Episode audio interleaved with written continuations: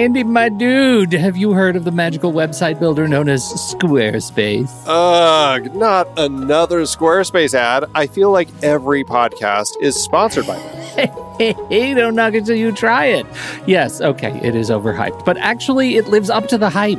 Squarespace is like a website fairy godmother. With a click of a button, your site transforms into a beautiful masterpiece. A website fairy godmother? That sounds interesting. What makes it so magical? Well, for starters, those slick templates make anyone look like a professional web designer. Pick one, customize the colors and fonts to match your brand, and voila. Plus, the drag and drop fluid engine is so easy, your grandma could build a site on Squarespace. Well, she did knit me a lovely scarf last Christmas. Maybe website design is next. Exactly. And when you're ready to sell your Nana's handmade scarves online, Squarespace has built in e commerce. Add a store with one click, get flexible payment options, then watch those sales roll in. And when she wants to teach others her steezy scarf skills, Squarespace's new courses feature is just the ticket. Nana can set up her curriculum and enrollments and payments in a snap and become the next e knitting influencer. Ugh, wow, you really sold me with the grandma angle. Sign me up for that free trial. Just go to thenextreel.com slash squarespace and transform your site into a beautiful Squarespace masterpiece. Well, thanks, Pete. Even though it's overhyped, Squarespace actually sounds perfect for Nana's site's needs. Appreciate the warning on the ads, though. I'll brace myself next time I listen to a podcast. Anytime. Let me know if you need any help getting that site up and running.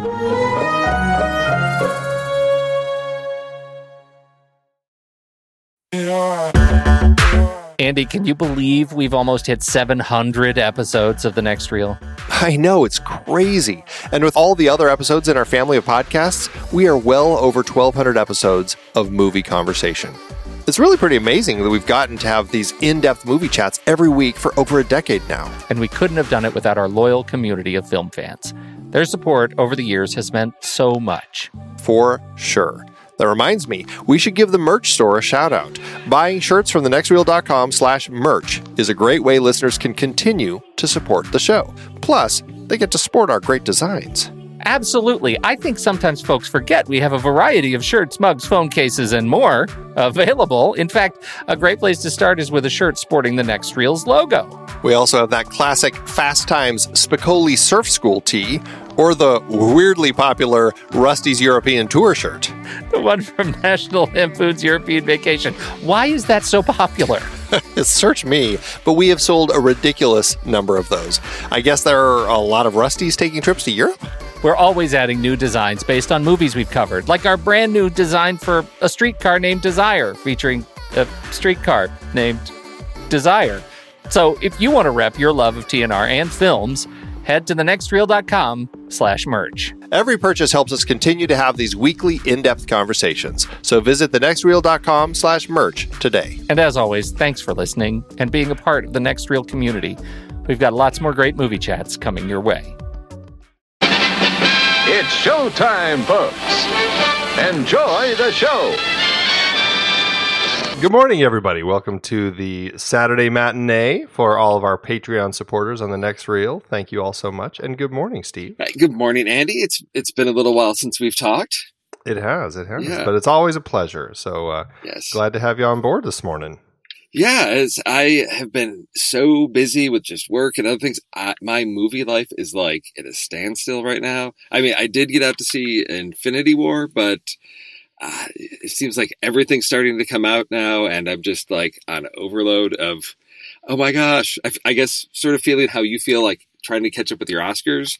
I feel like I'm if I don't start getting out to see stuff, I'm gonna like be way behind all summer. Yeah, I, I I had a pretty decent week. It wasn't anything too crazy. I saw a few anime films I've been trying to catch up with, and um, I you know the, if if there's one film that that I don't know if it's worth mentioning, but I, I saw this this uh, time loop movie, and we were talking about uh, time crimes this week, and as Pete and I were looking for our Amazon reviews, we saw somebody who had referenced this movie called Triangle that came out in 2009 that um it you know i don't know looking at it they're like well they said time crimes is terrible. Check out this movie triangle. I was like oh okay i'll check it out. Um and melissa george is in it. Liam hemsworth is in it. Um it's you know it wasn't bad. It was it was kind of an entertaining time loop movie that actually did a good job of of creating a time loop that that felt infinite and felt like you would really never get out of it. And to that end, I kind of enjoyed it. Um, the it has its natural problems with it, where it's like, you know, eh, how does she get into this time loop and why? And you know, what's what are the reasons? Eh, you know, are they in the Bermuda Triangle? I have no idea.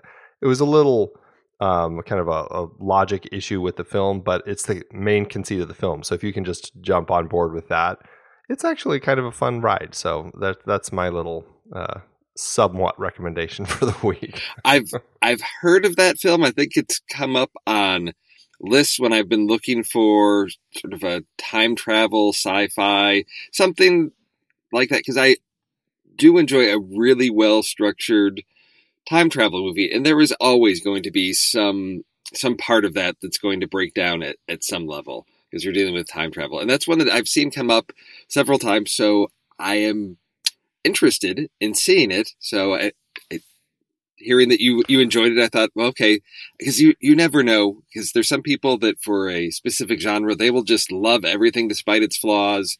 Uh, yeah so I, I never know with time travel or sci-fi if they're just you know these they just love everything because it's that genre and they they are so immersed in that world so it's it's rewarding yeah. to hear that it's something that you know is is worth seeing because I I've always struggled with time travel movies and, and finding ones that uh, I'm going to really enjoy and uh, especially with something like like Time Crimes which I think is just such a solid film that is such a just a, a joy and treat to watch.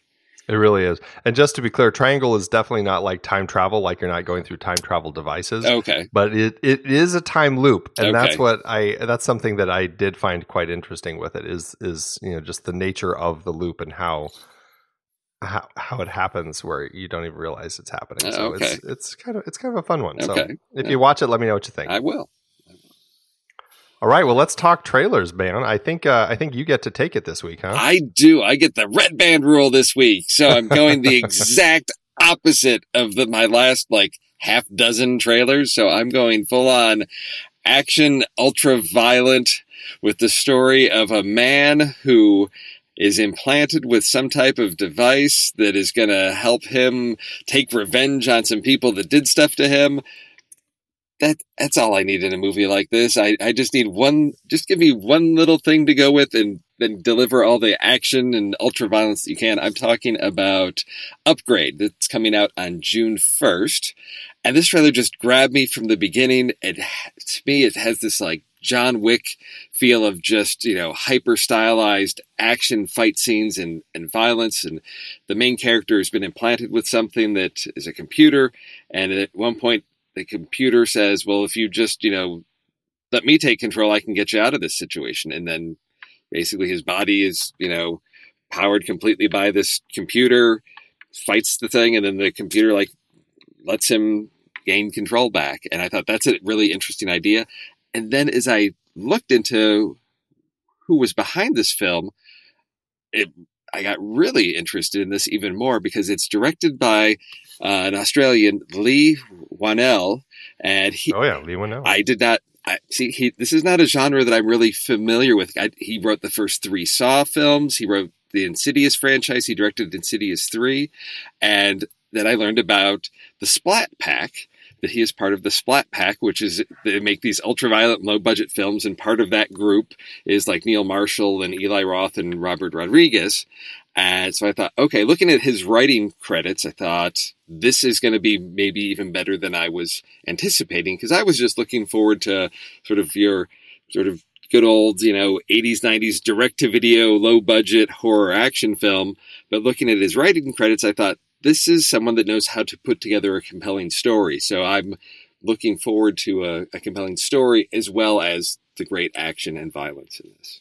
And it has kind of that that that uh, future sci-fi, but it's not too far in the future sort of vibe, you know? Yeah. Yeah. Which I always enjoy in in these sci-fi films where the cars look fancier. There's certain technologies, the drones, everything has kind of a, a, future technology that looks a little farther advanced from where we are right now, but not too far. And I always think that's pretty exciting because it, it puts it in a place where it feels like, wow, this could be soon. Um, and yeah, I, I think it looks like a really cool movie. I love the whole vibe of it.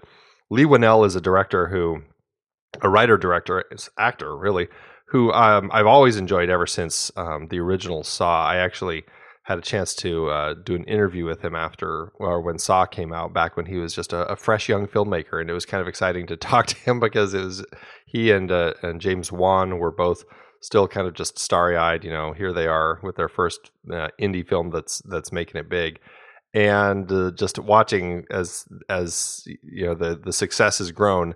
It certainly spiked more for James right away, but I think Leigh has kind of found a track to kind of continue in and I think this really shows that he's doing something uh, really exciting. And I, I love seeing that he's he's grown past just kind of oh that guy who's tied into the Saw franchise.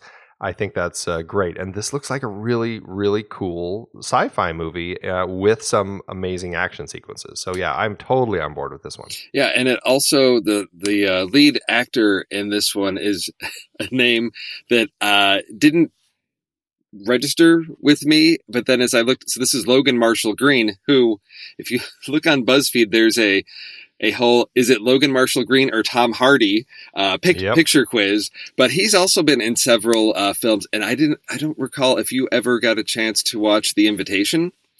Uh, he was in. Oh, I love that. Yes, that's that's one of my favorite movies that uh, that year. Yeah, yeah, brilliant. So yeah, so seeing him in that, and you know Prometheus, uh, you know smaller parts of that, and, and Spider-Man: Homecoming. But uh, yeah, I'd seen him in The Invitation, and then seeing him in, in this sort of in this type of action, sort of a different uh, type of film for him. Uh, so yeah, I, I always call Logan Marshall Green the, the poor man Tom Hardy. yes. So yeah, so, there are, there are certain actors who yeah. who I do that. I used to say that about oh I'm going to blank on his name. The one who is um, uh, Merlin in Kingsman. He was Merlin. Oh yeah, Mark, Mar- Mark Strong. Mark Strong, yeah. I used to say he was the poor man's Andy Garcia. Oh. but I think he's he's far far proven himself to be worthy of just the title Mark Strong. Oh so yes, I don't need to call him that anymore. but yeah, there's definitely actors who look similar, yeah. and uh, and he's one of them. But um, this looks great, and I'm excited to see yes. this one. So, so, good pick. Yeah, June first. So something you know, get out of the heat, uh, enjoy some hyper stylized ultra violence, and uh, have some fun. Well, I am going for a, uh, a kind of a war drama film uh, called The Yellowbirds, directed by uh, Alexander Moors, or I think it's probably Alexandre Moors because he's French. Um, he uh, did Blue Caprice, which is a film that um, I really wanted to see and I still haven't gotten around to. But um, uh, this is a, a, film that you know it just has this this vibe that that really drew me in, and that's that's I think mainly why I picked it. Although the fact that Alden Ehrenreich is in it also I found pretty interesting since Solo is coming up soon, and you know I've heard mixed things about him as a performer and his uh, his uh, what he's doing in Solo, but I think this is an opportunity to show that you know I think that there is hopefully more to Alden than than than uh, kind of just kind of goofiness. Um, I think that this looks like a strong film. Um, Alden Ehrenreich is in it opposite Tye Sheridan as two soldiers, and Tye Sheridan I think is just just brilliant. Um, and then you have uh, Jennifer Aniston in it, and Toni Collette, and Jason Patric. Um, a great cast of people. It's a story about these two soldiers who go off to the Iraq War, and it's a little hard telling what's happening in the story. But my my sense of it is that that Alden comes home and Tye doesn't, and um, then they're kind of dealing with the aftermath with the mothers and stuff. And, and uh, it looks like Jennifer Aniston is playing Tye Sheridan's mother, and she's trying to figure out what happened to her son over there. It the trailer alludes to maybe Alden's character might have accidentally had something to do with it with his death. Kind of a um, uh, you know, um, what's the Tom Cruise movie? Born in the oh, born uh, on the born, the U- born on the fourth, born of, 4th of July. July. Yeah, I was gonna say born in the USA, but that's uh, that's just that's not quite right. Uh, but it, it, certainly has that uh, that sort of vibe where you know he's he's battling with his own demons about how does he tell uh, his friend's mother that he might have accidentally killed her. I don't know if that's where we're going here, but the trailer seems to kind of allude to that fact. Um, but largely, it's just it's just the the feel of it. I think that The performances in the trailer look great. Toni Collette is always great. Jennifer Aniston, I think, looks great. She's kind of this is kind of a continuation of what she was doing in Cake. It's that sort of dramatic sort of role that I think gives her some nice meat to chew on. So um, I I don't know. I, I thought it looked pretty interesting. What do you think of this one? Yeah, this is one that I I looked at and yeah, this is a hard to hard to place this because I look at this cast and it's a very interesting sort of ensemble to, to put together. Particularly, what stood out for me is Jennifer Aniston has really taken a step in her career to transition from playing one sort of age range to another to, to moving up to playing a mother which is something that you know typically she's like in the you know little romantic comedy. She's playing you know the young single woman trying to get that guy. All, this is well even in cake you know sort of still being that you know maybe 30 something dealing with tragedy but here it's you know playing the mother of someone that's you know old enough to be in the military. So sort of embracing that sort of next phase of her career of, of playing, you know, a mom, uh, of, of, you know, a, of an adult. Big step for her, which caught me off guard because I thought, okay, this is an interesting role for her to take on. I'm very excited and interested to see where she goes with that. But everything else about this just looks really compelling. And so I wanted to see where this came from. I didn't know if this was based on, you know, uh, a magazine article or true events that happened or was inspired by events. And what I see is it's written by David Lowery and I have yet to see any of his work. And I'm looking at the list of films that he's written and directed, and there's things that I just, I've heard great things about A Ghost Story, even Pete's Dragon, Ain't Body Saints. This is somebody whose work I have not had a chance to experience. So, one more reason for me to get uh, out there and see this film is to just get a chance to experience what I think is probably an up and coming name in the film industry as a writer or writer director. And just the performances here look really, really solid. Well, and it is based on a book. Oh, is this it? Is based on a book by Kevin Powers, who Oh, okay. actually is an Iraq War veteran. Okay.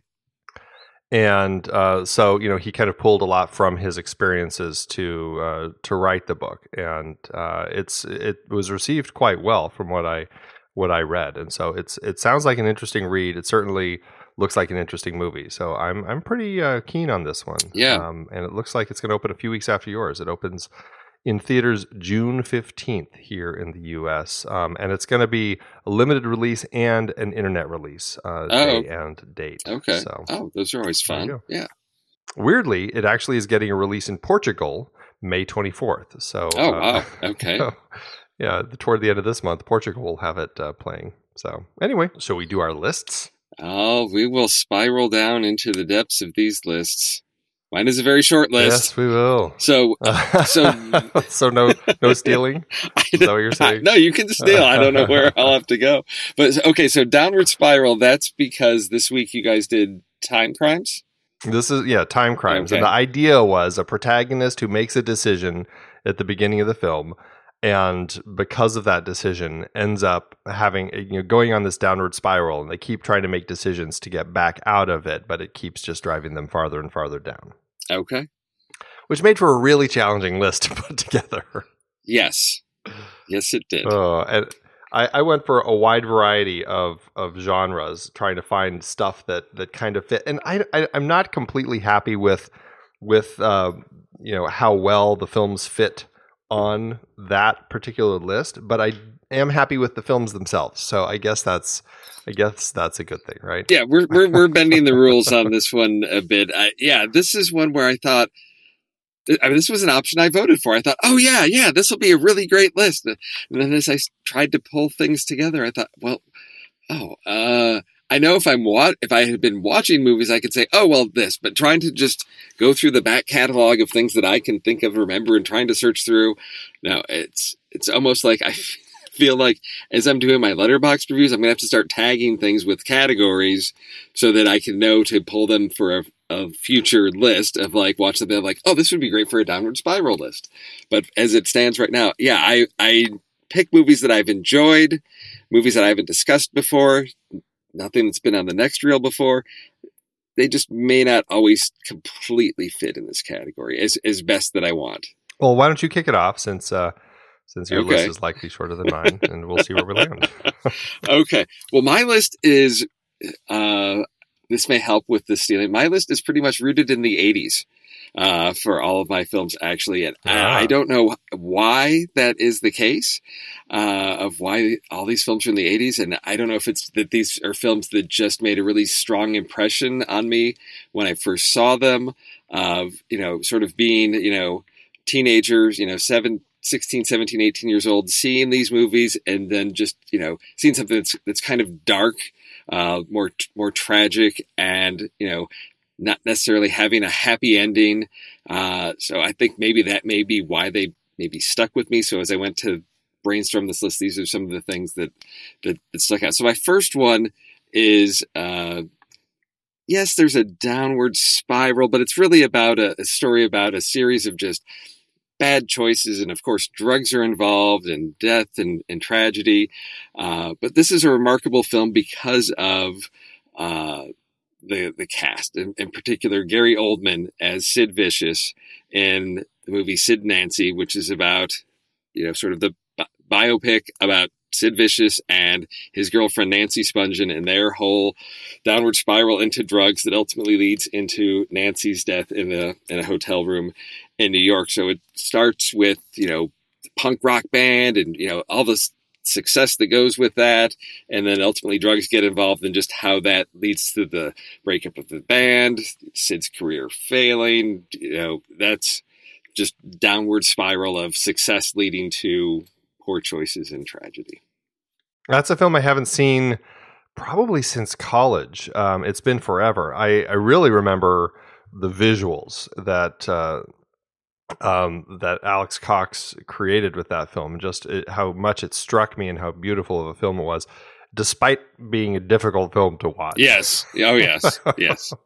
but I do remember really enjoying it. So that's I should put that back on my list of things to check out and uh, and see again. So yeah, that's a that's a good Oh one. yeah, just I mean, just for Gary Oldman's performance, uh, to see him early in his career, just really, you know, sort of the opposite end of the spectrum from where he is recently as Winston Churchill, but still really fully embodying, embracing a, the the character that he's portraying, you know, from er, so early on in his career is uh, worth worth checking out. All right, for my first one, I'm going uh, a route that I suppose one could call uh, obvious. Um, it is it's a horror film, and uh, so often uh, prone in horror films, you know, the the protagonists make a decision and it leads them on a downward spiral, and they have to try to to get out of it. And there's a wide variety of these films that are out there. And um, you know, I was really, really tempted to go with um, something classic and something that's probably considered much better than this. You know, like Texas Chainsaw Massacre or something. But instead, I'm going with a film that uh, I I will say I, I thought was pretty fun to watch, as gory as it was. I don't know if it's something going to watch anytime soon. Um, but but Eli Roth has a way with uh, with gore sometimes that can be um, you know it can be compelling and fun to watch, as gross as it is. I'm talking about 2005's Hostel, which is a film that um, I don't know. It just it I uh, I've always enjoyed traveling and uh, and seeing different parts of the world and stuff. And watching a film like this really kind of made me like check off that little box of don't make sure when I go out I don't hang out with strange women who who then then drug me, kidnap me, and and throw me into a hostel where they're going to allow other people to come torture me. Um, it's such a creepy idea, and uh, but I really I don't know I just found it really compelling, and I know it's probably not the best of films, but but um, I had a great time with it. And yes, the pr- protagonists in this, Paxton and Josh, they they go to this nightclub and they're hanging out with these these women, and um, they're they're invited to this this um, this hostel full of these beautiful women and all this sort of stuff, and and of course they make the decision to go, but it turns into the worst decision of their lives as they they realize that they're basically locked into this place as prisoners where where rich business people pay to come and kind of you know get out their angst or whatever it is by torturing people and doing whatever they want to people and it's just a horrible idea just so awful and so it's this and so now these guys have to keep trying to find ways to get out and it just, just kind of gets worse and worse as people get hurt and uh, but it, it does end positively. They find their way out, but it's a it is a, at least one of them does. But um, it's a it's a kind of a rough ride if you're not into the whole torture torture porn thing. But um, but it I think it is kind of a downward spiral. Yeah, yeah, that is. It's sort of your cautionary tale about traveling in Eastern Europe. Yeah, this is Right. it's this is not my type of film, but it was one I kept hearing so much about. And I thought this is one of those sort of like landmark films that is part of a genre or a, a, a shift in in a genre to to focus on a specific type of thing. And I thought, okay, this is, for lack of a better phrase, an important film because of the influence that it's had. So I I did watch it a few years ago, just sort of okay, let let me see if I can make it through this. And yeah, it's it does what it does very well, and I think it is you know an important film to to be familiar with uh, because of sort of leading that wave of of these just brutal films. Uh, yeah, it's not an enjoyable watch, but yeah, definitely a, a, a tale about making one bad choice. And horror films, really good horror films, will will have this where it's take you know there's consequences for specific actions, and there's sort of a perhaps a moral stance of you know going back you know to the 80s. So if you're a teenager and you have sex before you're married, you know Jason's going to kill you. Uh, you know the type of thing of traveling in Europe and yeah, making bad choices. yeah, cautionary tales. Yes, don't do it. Yeah, exactly. Yes. Yeah. So anyway, that's that's my first one. I figured it wouldn't be a steal. No. So there you go. Okay. So my my second pick from the 80s here is uh, actually a film that's set in the 70s. Uh, this one again stood out for me because of the, the stylist, the style of this film. Uh, this is from a, a young filmmaker at the time, a little young gentleman named Gus Van Sant. This was his second film, Drugstore Cowboy, uh, with Matt Dillon leading a crew of drug addicts robbing pharmacies in the Pacific Northwest in the 70s. And after a, a, a bad turn of luck, and uh, there's a lot of superstitions in here, and uh, somebody, you know, breaks one of the rules. We get one of the gang members, uh, Heather Graham, ends up dead, and just leads to some, you know, things getting worse from there. So we've got the downward spiral there, but then we have okay, let's turn things around. Let's get off drugs. Let's let's turn our life around. But things still continue to spiral downward because you you can't escape the bad luck, uh, and so those those consequences continue to. Uh, make his life miserable all the way through to the end. Uh, this was uh, just, I think, a important place for Matt Dillon. You know, coming out of the '80s as sort of that that teen, you know, role here. He's playing more of an adult role, and again, one that just with Gus Van Sant early on doing some really you know interesting visual things in this film. Is, uh, is my second pick here. That's a movie I, I uh, also should revisit. I haven't seen that in ages. I remember enjoying it quite a bit though, and uh, it was nice seeing Matt Dillon kind of making a little bit of a transition from kind of the the, the typical '80s films that we saw him in into something that felt a little meatier. Yeah. All right, my next choice. Uh, it's a complete 180 from Hostel. Okay. Um, and I think it's fair to say uh, it's a downward spiral. Um, it, it certainly is a film that deals with complications. It's it's. I think it's unfair to say that in this film that the protagonist is going on a downward spiral, but I do think it's fair to say that uh, it's a story of some criminals who um, are trying to steal a jewel, and it keeps getting more and more um, complicated and difficult for them as their as their uh, heist continues. It is the brilliant, brilliant film by Peter Yates from 1972 called The Hot Rock, starring Robert Redford, George Segal, uh, Zero Mostel. It's um, it is one of my favorite heist movies. Uh, just a brilliant film. These guys, these these thieves, have to steal this jewel, but in the process of stealing it, um, which is kind of the decision they make, um, one of them gets arrested. But in order to um, in order to get out, he has to figure out what to do. So he swallows the jewel, and then and then he they they um, break him out of jail. But he's uh, um, he's he's passed the jewel and he's hidden it in the prisons, and now they have to break into the prison, and it just kind of keeps snowballing this crazy snowball effect of heist after heist as it gets more and more complicated to actually get a hold of this this jewel. Um, it just uh, is a fantastically fun movie. Um, definitely worth checking out. Um, and again, it's a little bit of a, a, stretch for the the downward spiral, but it is a brilliant film. So I wanted it on the list. There you go. Wow, that's not one that I've ever even heard of, and I'm astounded because of just I'm looking at the, looking at all the names associated with it. So directed by Peter Yates, know him, enjoyed many of his films. Yep. Screenplay by William Goldman. What? Yeah. Yeah. I okay. You mentioned that. yeah. right. I was like, what? Then yeah, Robert Redford. How has this not, never popped up on my radar? I don't know. And it, just from your brief description, this sounds like yes, a film that I would love. So yes, this. oh, it's this, yeah, okay. definitely check it out. Okay. and it gets better on each viewing. Okay. too. it's I it's a film that I just I endlessly love to watch. So All right. um, yeah, check it out. All right, that's going on the top of my Andy recommends list. You know, so it's it is going to set name of the father to the side because I'm always up for a good fun Oh. heist movie. So well, I guess I'll forgive it. okay, all right.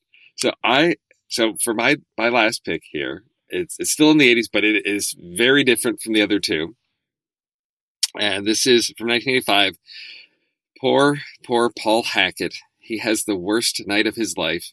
He uh, he meets this girl at a coffee shop, and then everything in his night falls apart. Poor, poor Paul Hackett. This is uh, a very unconventional film for Martin Scorsese to direct. This is After Hours with Griffin Dunne, Rosanna Arquette, uh, Teri Garr, John Heard, Cheech and Chong, Catherine O'Hara. And this one just stands out for me because this is one of those almost like a screwball comedy. Things things go downward spiral, but in the most ridiculous and tragic and darkly comic ways ever. And the way the, the movie ends, uh, where it, it leads him on this this chaotic night, is just the, the perfect ending to this film.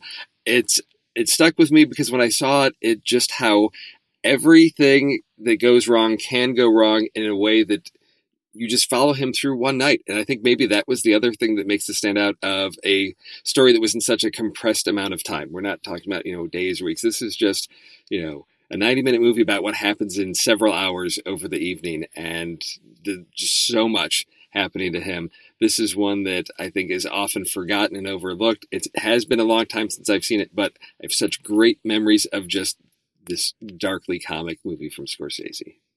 That's one that I, I did have a fun time with too. I don't think I loved it quite as much as a lot of people. It's one of those that that seems to have uh, its definite contingency of mega fans who Yeah. really claim it as like one of Scorsese's best films.